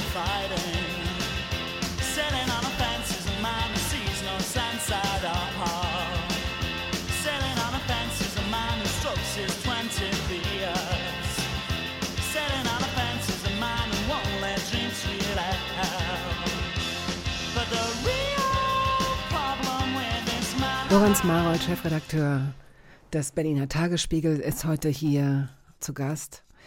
Du hast Politikwissenschaften studiert in Berlin, aber das war nicht selbstverständlich. Du hast gerade soeben noch so eine Abbiegung genommen, so eine Kurve genommen, denn fast wärst du Musiker geworden. Was brachte denn diese Entscheidung pro Journalismus äh, zustande? Ja, also damals am OSI zu studieren, am Otto-Suhr-Institut mhm. äh, an der FU, war ja politische Wissenschaft hieß es, es war mehr so angewandte Revolutionswissenschaften, also mit sehr vielen Professoren, die also den Klassenkampf äh, versucht haben anzufeuern. Und ähm, es ist auch eine völlig andere Zeit gewesen zu studieren als heute mit dem doch sehr verschulten Programm. Deswegen hat das Studium in den 80er Jahren doch ein bisschen gedauert und war sozusagen musikbegleitendes Studium. Mhm. Und ähm, ich habe dann in den ja, späten 80ern, nach dem, unmittelbar nach dem Mauerfall, noch ja, im, in diesem Winter, das war glaube ich im Dezember 89, äh, Bobo kennengelernt mit äh, der damaligen Band Bobo in White Wooden Houses. Ähm, und eigentlich wollten wir Bobo überzeugen, bei uns einzusteigen. Und schließlich habe ich bei Bobo mitgemacht in der Band und bin auch mit denen unterwegs gewesen und habe da noch damals für DDR-Mark ähm, die Provinz bereist und die ganzen Jugendspielstätten, die es damals noch gab, ähm, mit Bobo und White Wooden Houses als äh, Bassist bereist. Das war wirklich spannend zu der Zeit. Sag mal ganz kurz, wer Bobo war oder ist. Ist das ein Mann oder eine Frau Nein, oder ist das, das egal? Ist eine Sängerin, ah. äh, eine Musikerin und die zu der Zeit dann recht erfolgreich wurde mit ihrer Band und auch bis heute noch Musik macht. Äh, eine wirklich ganz, ganz tolle Frau und Sängerin.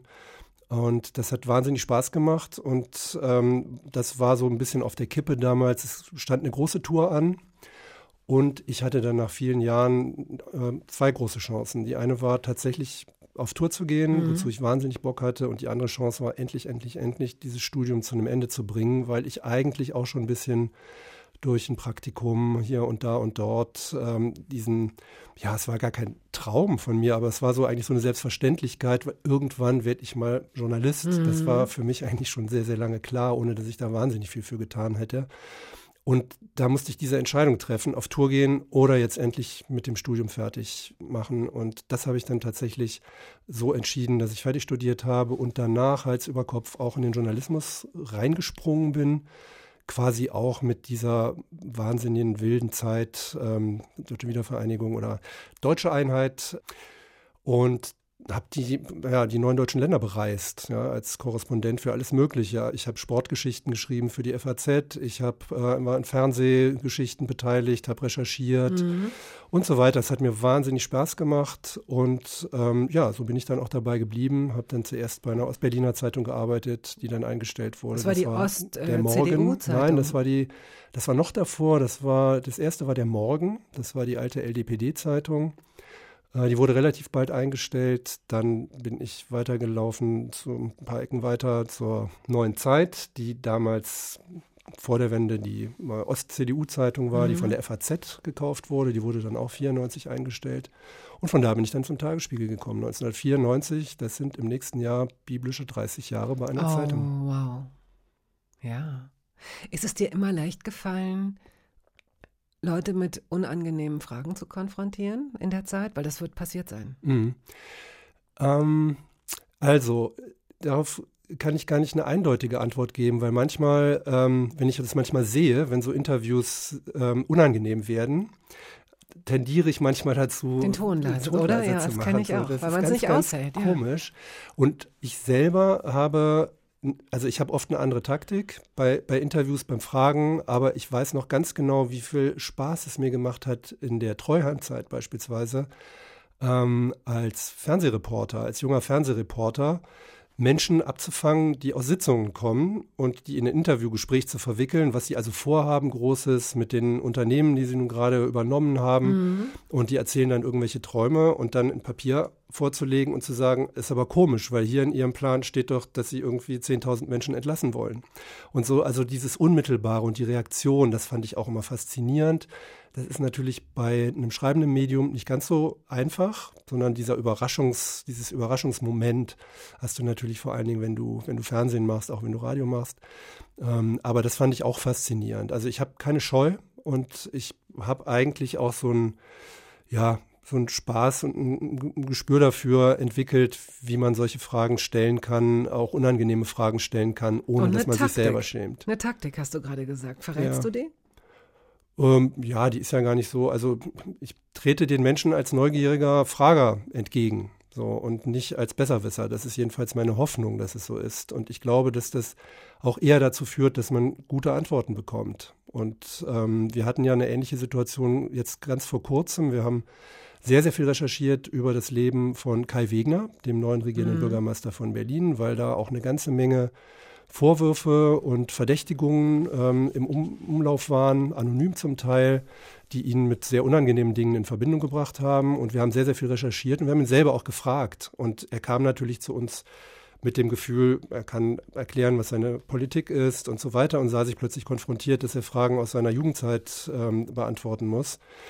Und das hat auch funktioniert. Und ich glaube auch auf eine faire Art und Weise, die dennoch dazu geführt hat, dass er sich damit eben auch auseinandergesetzt hat und nicht gesagt hat, ich möchte aber lieber über die Entbürokratisierung Berlins sprechen. Ihr habt daraus auch einen mehrteiligen Podcast gemacht. Wir haben ne? einen dreiteiligen Podcast gemacht und haben sehr, sehr viele Dinge auch ähm, tatsächlich da zur Sprache bringen können, die bisher entweder gar nicht oder jedenfalls nicht so bekannt waren. Mhm. Also wir haben das im Rahmen unseres Checkpoint-Podcasts Berliner und Pfannkuchen gemacht. Kann man auch noch sich alle drei Folgen anhören. Die bleiben auch frisch, da bin ich mir ziemlich sicher.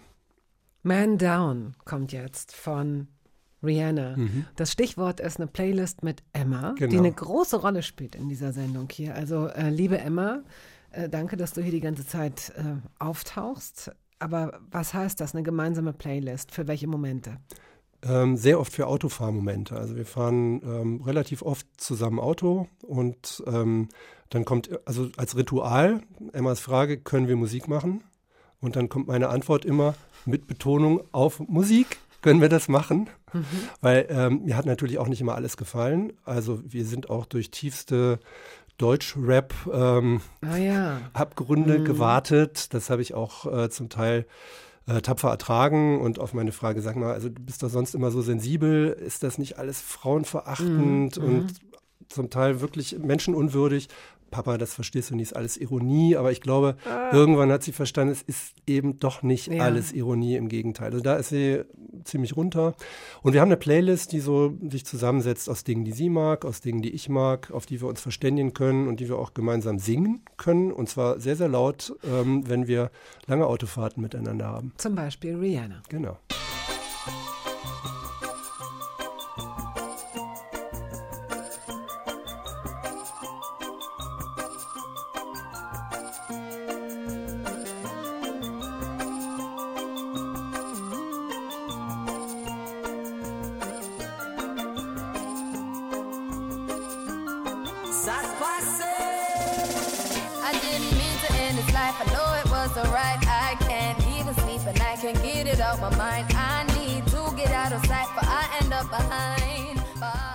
Lorenz Marold ist heute hier zu Gast. Du bist äh, seit so vielen Jahren, seit 30 Jahren beim Tagesspiegel und seit über 20 Jahren Chefredakteur. Mhm. Seit vielen Jahren in so einer Doppelspitze. Die Doppelspitze ist immer männlich. Ich will das nur mal kurz anmerken, dass das auffällt und dass es an der Zeit ist, obwohl du jetzt gerade einen äh, verhältnismäßig neuen ähm, Kollegen an deiner Seite hast. Ne? Der soll es jetzt erstmal eine Zeit lang machen, wenn er es gut macht. Aber irgendwann könnte der ja auch mal eine Frau sein. Ja, wir sprechen darüber mit dem Verleger, der das entscheidet. Sehr gut. Der Verleger. Du hast 1992, also relativ früh, den Theodor Wolf Preis bekommen. Das ist der Journalistenpreis der deutschen Zeitungen und heute ist es erweitert der digitalen Publisher oder wie es, wie es genannt wird. Ne? Mhm. Ähm, also das ist schon eine ziemlich, das ist schon eine Bestärkung für jemanden, der mit seinem Job eigentlich gerade erst angefangen hat. Wie, wie war das für dich und wofür gab es den eigentlich? Den habe ich damals bekommen für eine Reportage. Ähm, früherer LDPD-Politiker mit FDP-Politikern. LDP? LDPD, das war die ähm, Liberaldemokratische Partei in Ostdeutschland. Mhm. Und das war so eine Art ja, halbes Geheimtreffen. Also es war jetzt nicht ein totales Geheimtreffen, aber man musste da schon irgendwie reinkommen. Und die Art der Reportage hat offensichtlich damals in der Jury oder überhaupt die Geschichte ähm, hat der Jury gefallen. Und das war für mich schon, ja, also war ein Booster. Ne? Es hat mich total geflasht, dass das geht. Und ähm, es hat mich, glaube ich, auch total bestärkt in dem, was ich mache. Mhm. Wobei ich muss, ohne dass ich damit kokettieren will, ich habe ja nie ein Volontariat gemacht. Das heißt, ich habe mir alles immer selber angelesen. Ich habe ähm, wochenlang alte Stilbücher gelesen, um Stilbücher, Stilbücher um oh. Schreiben zu lernen. Mhm. Und ähm, genau, und ich hatte auch ein paar Mentoren, die sich um mich gekümmert haben, denen ich auch bis heute sehr, sehr dankbar bin. Und ja, vielleicht relativ früh gesagt haben, versuch mal, mach mal, das wird was. Und ähm, ja, so ging das damals los und dieser Preis relativ früh, ähm, klar, der war natürlich toll für mich, aber hat jetzt auch nicht das Leben so dermaßen verändert, muss ich sagen. Ich habe einfach super gerne immer gearbeitet. Und wenn ich heute so manche Diskussionen ähm, höre, die wir ja auch im, im Journalismus führen, also was das Thema Arbeitszeit, Arbeitsbelastung betrifft, kann ich das total nachvollziehen, weil ich kenne auch Erschöpfungszustände und ich kenne auch Kolleginnen und Kollegen, ähm, denen es nicht gut geht, wenn sie Phasen haben, wo sie wahnsinnig viel arbeiten. Aber ähm, ich war immer so dermaßen leidenschaftlich mhm. Journalist, dass mir das auch nicht wirklich aufgefallen ist. Und ich habe es trotzdem, glaube ich, geschafft, ohne das Gefühl zu haben, ich war jemals arbeitssüchtig auf so eine Art und Weise ähm, oder ich arbeite mich über die Kante. Ähm, einfach weil es mir immer wahnsinnig viel mhm. Spaß gemacht hat. Und mhm. äh, man kriegt ja, glaube ich, diese Probleme mit der Arbeit vor allen Dingen dann, wenn man den Sinn darin nicht richtig erkennt oder wenn man sich eben hinschleppen muss. Und ich konnte es eigentlich gar nicht erwarten, dass es weitergeht. Das war schon immer so. Und gerade in den frühen 90er Jahren, es war einfach auch eine wahnsinnig spannende Zeit, ne? in Berlin vor allen Dingen. Ähm, Journalismus ist ja seit jeher auch so ein Berufsbild, das teilweise idealisiert wird. Es ist ein toller, es ist ein toller Beruf und er ist ja auch gar nicht geschützt. Leute können sich Journalist oder Journalistin nennen. Ne? Ähm, äh, hatte früher sicherlich ein recht hohes Ansehen. Heute, wenn man so Umfragen sieht, es sind so Politiker und Journalisten und Journalistinnen, das ist oft gar nicht rangiert, gar nicht mehr unbedingt auf den obersten mhm. Plätzen. Ist aber, glaube ich, nach wie vor ein Beruf, den Leute interessant finden. Also ich kann mir vorstellen, dass es nach wie vor viele Anwärterinnen und Anwärter gibt, die Journalisten, Journalistinnen werden. Wie ist da deine Erfahrung? Also ich habe da natürlich Wellen auch mitgemacht äh, in den vielen, vielen Jahren. Ich habe im Moment den Eindruck, dass es zwei Dinge gibt, die Menschen heute auch noch in den Journalismus bringen. Da sind viele junge Leute, die das tatsächlich verbinden, auch mit ihrem Einsatz für bestimmte Dinge, mhm. sei es jetzt Klimaschutz, sei es Antirassismus, sei es Feminismus. Mhm. Ähm, das, ist ein, das, das ist für viele ein Anreiz, zu sagen, ich werde Journalistin, Journalist, ähm, um dieses Thema zu befördern. Dann gibt es aber auch viele, die tatsächlich schon andere Ausbildungen haben. Also wir haben kurioserweise jetzt bei den neuen Volontärinnen ähm, auch zwei Volljuristinnen, die gesagt haben, dass sie eigentlich lieber Journalistin werden wollen. Und das Tolle, was dieser Beruf mit sich bringt, eben zu schätzen wissen. Und das ist eben, man kann Leute kennenlernen, die man sonst wahrscheinlich eher nicht mhm. trifft. Ähm, man kann ihnen Fragen stellen, die sie sonst einem nicht äh, abnehmen würden oder man uns man würde sonst nicht zugehört werden. Nicht bringen, ja. ähm, man kann einfach sehr, sehr viel aus diesem Beruf machen, wenn man ein bisschen Leidenschaft dafür mitbringt. Und ähm, die Frage war früher mehr Leidenschaft drin als heute. Ich glaube, es gibt heute ein bisschen mehr Menschen, die es als reinen Beruf auch sehen. Mhm. Aber es gibt immer noch genug, die in diesem Job äh, mehr sehen als nur, ähm, ich komme und mache meinen Job und gehe wieder nach Hause, sondern die damit was Tolles verbinden. Und dieser Job ist einfach auch toll. Ja. Wenn ich jetzt zum Beispiel an das Thema ähm, Klima denke, gibt es ja sehr viele im Journalismus, die deswegen Journalistinnen und Journalisten werden, weil sie das Thema wichtig finden und sich mit diesem Thema beschäftigen wollen. Das gleiche gilt für Themen wie Feminismus, ähm, Antirassismus. Das ist ein starker, starker Beweggrund ähm, für junge Leute in den Job zu gehen. Das merken wir bei Bewerbungsgesprächen, das merken wir ähm, bei Journalistenschulen, bei den, bei, der, bei den Auswahlgesprächen. Ähm, und das gab es ja früher auch. Wir sind ja nicht leidenschaftslos, äh, was Themen betrifft, reingegangen, sondern wir hatten natürlich ja auch unsere Ideale. Und da so einen Mix zu finden und sich nicht frustrieren zu lassen, nicht, nicht irgendwie schlecht gelaunt äh, zu werden, ähm, das ist wahrscheinlich heute ein bisschen schwieriger, als das früher war. Ja, kann ich mir vorstellen. Ich habe äh, da auch ein gutes Zitat von dir gefunden, weil es ja auch darum geht, äh, welche Themen funktionieren und welche Themen ähm, werden angenommen. Das kann man ja heute super, super messen. Du kannst sehen, wie lange jemand auf einem Artikel online beispielsweise, wann er scrollt, wann er wegklickt und so weiter. Das ist ja alles messbar und wird ja auch gemessen. Und äh, zum Thema oder als Beispiel äh, Klima, da sagtest du auch in einem Interview sinngemäß, Wichtig, wissen wir alle, aber es ist eben auch so, dass wir spüren, dass die Leute das irgendwie ja. nicht so wahrnehmen oder dass sie irgendwann keinen Bock drauf haben und zum nächsten Thema übergehen und dass ihr deswegen versucht, das fand ich ein gutes Zitat, eine Mischung zu machen zwischen faktischer Relevanz und emotionaler Relevanz. Hm. Das, Was ist damit gemeint? Naja, das gehört immer zusammen. Also wenn man immer nur ähm, die Sendung mit der Maus macht, schalten die Leute einfach aus. Und wenn man immer nur ähm, eine Haltung oder eine Moral appelliert, ähm, genauso. Das heißt also, wir müssen, die, wir müssen Wege finden, dass die Leute spüren, dass dieses Thema mit ihnen nicht nur rational etwas zu tun hat, sondern dass es sie auch bewegt, im wahrsten Sinne des Wortes. Deswegen ähm, es ist nicht journalistisch, aber es gibt extrem gut aufbereitete Klimaromane inzwischen, also mhm. in denen mhm. wahnsinnig viel recherchierte Fakten drin stecken.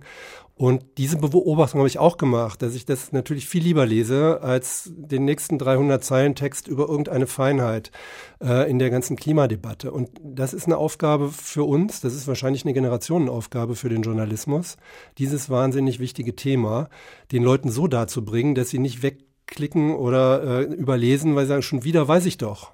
So, und ähm, das hat auch ein bisschen was damit zu tun, dass man Dinge findet, die auch Hoffnung und Mut machen im Journalismus. Ähm, und zwar jenseits von diesem, von diesem Zwangsgute Nachricht, am Ende noch eine gute Nachricht oder dieses Stichwort Constructive Journalism. Da damit kann ich eigentlich wenig anfangen. Aber wenn man tatsächlich äh, Journalismus ernst nimmt, dann sucht man natürlich auch nach Dingen, die funktionieren. Und wir wissen, dass die Menschen eher hingucken, wenn eine Katastrophe mhm. passiert, als wenn mhm. eine verhindert mhm. wird. Mhm. Aber äh, das meine ich eben mit, ähm, mit so einem Ausgleich. Man muss das natürlich beides tun und beides suchen. Und alleine eine faktische Relevanz äh, wird immer dazu führen, dass die Leute irgendwann sagen, kenne ich, weiß ich, schalte ich ab. Sobald man es schafft, auch eine emotionale Relevanz in Themen reinzubringen, erhöht sich die Chance, dass die Menschen sich damit beschäftigen. So, um den nächsten Song anzukündigen, müssten wir eigentlich schon im Thema sein. Sind wir nicht so richtig, aber ähm, dieser Song kann uns dazu dienen, hineinzukommen. Das Lied heißt Spinning Away von Brian Eno und John Cale, ähm, mitgebracht über Bande sozusagen. Ähm, Nadine Voss hat sich das Lied gewünscht. Du hast mit ihr und Ann-Kathrin Hipp aus, seiner, äh, aus der Tagesspiegel-Redaktion ein Buch über Berliner Inseln geschrieben. Und die beiden sollen äh, hier auch ein bisschen stattfinden. Wir hören erst die Musik und dann ähm, erzählen mal, worum es in diesem Buch geht. Gerne.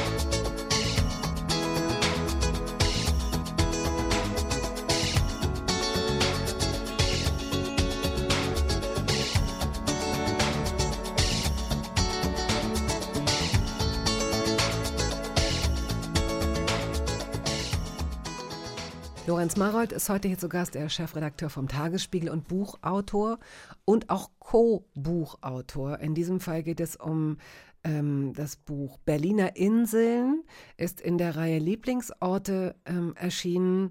Die dir ja wohl bekannt ist. Ja, die mir genau. An dieser Stelle möchte ich, weil es sonst vielleicht auch komisch wäre oder nicht transparent genug wäre, ich habe in dieser Reihe mal ein Buch über meine Berliner Lieblingsorte geschrieben. Ich wollte jetzt gar nicht die Werbetrommel rühren, aber ähm, ich komme in dieser Reihe eben auch vor.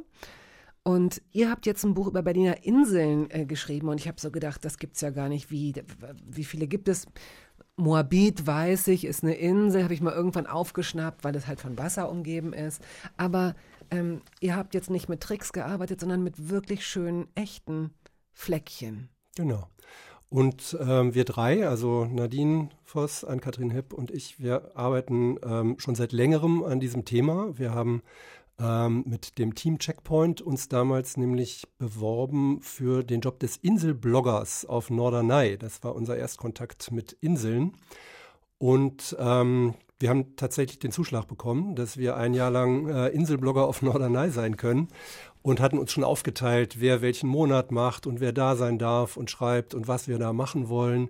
Und dann kam Corona und äh, diese schöne Idee ähm, ist mit Corona quasi gestorben. Und ähm, aber wir fanden das Thema Inseln ähm, dennoch spannend mhm. und äh, haben dann gesagt, okay, dann machen wir eine Sommerserie über Berliner Inseln und haben angefangen, Berliner Inseln zu suchen und zu sammeln und haben geguckt, wie viele gibt's denn.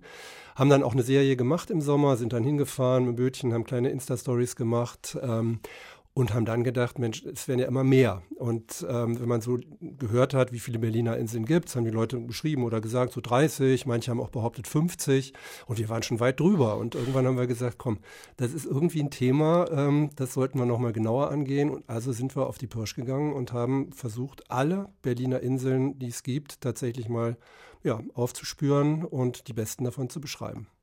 Wer auf Berlin guckt, nicht alle unsere Hörerinnen und Hörer äh, kommen ja aus Berlin. Erstmal herzliche Grüße an all diejenigen, die uns ähm, außerhalb Berlins hören. Das kann äh, überregional sein, aber auch international. Wir bekommen immer mal wieder E-Mails. Herzlichen Dank dafür im Übrigen. Wer auch Grüße nach Norderney im Übrigen. Grüße nach. Stimmt, wollt ihr noch mal ein bisschen werben? Wollt ihr, ihr wollt es noch mal machen, ne? Ja, warum ja. nicht? Ich fand das schon super schönen Gedanken. Ja, es ist eine schöne Insel. Und kann man ja heute sogar noch eher, als man das damals konnte. Also das Thema mobiles Arbeiten ist ja viel, viel ja, konkreter geworden. Ja, aber nicht, dass Sie sagen, ja, mobiles Arbeiten, nicht, dass Sie dann sagen, ja, Herr Marold, Sie dürfen für zwei Wochen kommen, aber den Rest machen Sie bitte von Berlin aus. Das geht ja das im Homeoffice. Inselblogger von Berlin aus, dann suche genau. aber hier eine schöne Insel. Es gibt ja genug. Aber also wer auf Berlin guckt, sieht, wirklich, dass diese Stadt aus sehr viel Wasser oder, oder dass da sehr viel Wasser und sehr viel Grünes ist. Ne? Das mhm. ist die gute Nachricht.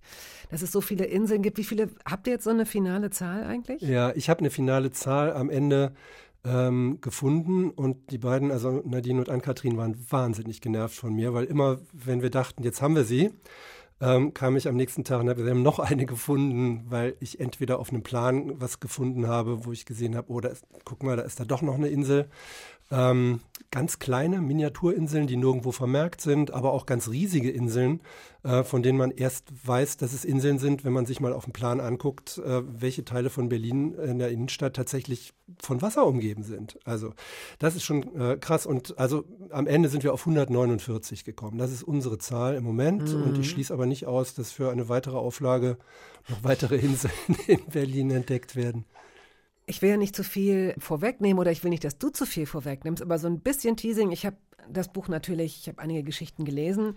Ähm, gib uns doch mal eine Kostprobe von irgendwas ganz Lustigem oder aber Stichwort Tiere. Ähm, irgendwo habe ich gelesen, dass es ja auch äh, ganz bestimmte Populationen auf diesen kleinen Inseln gibt, die sonst so in Berlin nicht ja, vorkommen. Das stimmt. Und ähm, da hat uns Dirk Ehlert übrigens sehr geholfen. Das ist der Wildtierexperte des Senats, den man eigentlich immer anrufen kann, wenn man eine Frage hat zu egal was in dieser Stadt rumräucht, fleucht. Und also Wildschweine ist natürlich ist überall ein Thema. Die mhm. schwimmen tatsächlich auf diese Inseln, nee. vermissen die auch zum Teil. Ähm, dann gibt es Inseln, es gibt ja viele Inseln, die nicht betreten werden dürfen. Ähm, da ist natürlich die Natur sozusagen ähm, absolut im Vorrang. Wir hatten Ihmchen, äh, haben wir auch beschrieben als eine der Inseln.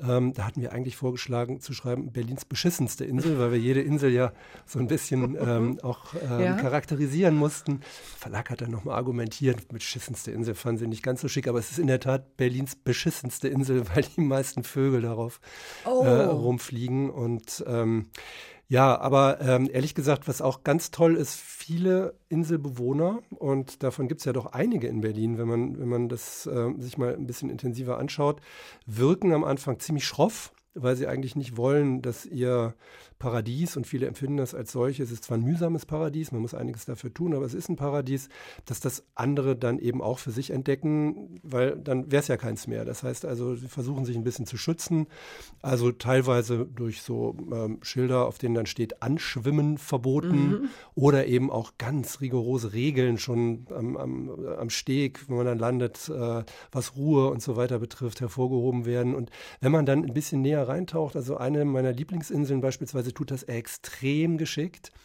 Und ich habe lange Zeit versucht, Kontakt aufzunehmen. Es hat nie einer reagiert. Ich habe einen Text darüber gefunden, der vor Jahren mal geschrieben wurde. Da wurde diese Insel wirklich ganz, ganz wie so eine schlechte Berliner Schultheißkneipe beschrieben mit, mit allen Bewohnern. Und man hatte eigentlich nicht wirklich Lust, da anzulanden. Ich habe es trotzdem gemacht und irgendwann meldete sich auch jemand, hat mich eingeladen. Ich bin dann auf die Fähre und ich wunderte mich schon, ähm, dass das alles ein bisschen lockerer wirkte. Und dann beim Inselrundgang wurde mir also präsentiert. Hier sind die Schauspieler, da sind die Philharmoniker, da hinten haben sich die Ärzte zurückgezogen, die suchen aber nicht so Kontakt zu den anderen. Ja. Und es stellte sich also raus, dass es wirklich ein gepflegtes Image ist, um einfach zu viele Besucher abzuschrecken. Verstehe. Okay. Ja, sehr geschickt. Wir sind äh, am Ende dieser Sendung und verlosen drei Exemplare. Berliner Inseln erschienen beim Inselverlag, gehört zu Sokamp. Lieblingsorte heißt die Reihe von Lorenz Marold, Ann-Kathrin Hipp und Nadine Voss. Sie können eines der Exemplare gewinnen, wenn Sie folgende Frage richtig beantworten können. Wir machen es heute ein bisschen schwieriger. Lorenz Marold hat ja vorhin erzählt, dass er bei den Magoo Brothers spielte, 1986 bis 89 ungefähr. Und interessanterweise gab es eine Frau bei den Magoo Brothers. Mhm. Sie stand an den Drums. Wie ist der Name dieser Frau? Schreiben Sie uns den Namen dieser Frau in einer E-Mail an hörbar.radio1.de. Bitte schreiben Sie auch Ihre Telefonnummer und Ihre Adresse gleich rein, damit wir Ihnen das Buch zuschicken können, falls Sie es denn gewinnen. So, Jetzt sind wir am Ende der Sendung. Island in the Sun, das ist von Weezer und es ist Ann-Kathrin Hips passender Song zum Inselbuch. Genau. Ich danke dir für deine Geschichten, die du heute erzählt hast und die Musik, die du mitgebracht hast. Und ähm, ja, wünsche dir und allen Zuhörenden noch einen schönen restlichen Tag. Tschüss. Tschüss.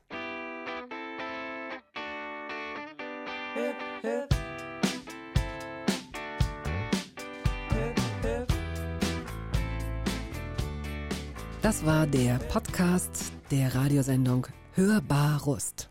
Wir hoffen, dass es Ihnen gefallen hat. Wenn Sie möchten, Sie können ihn abonnieren.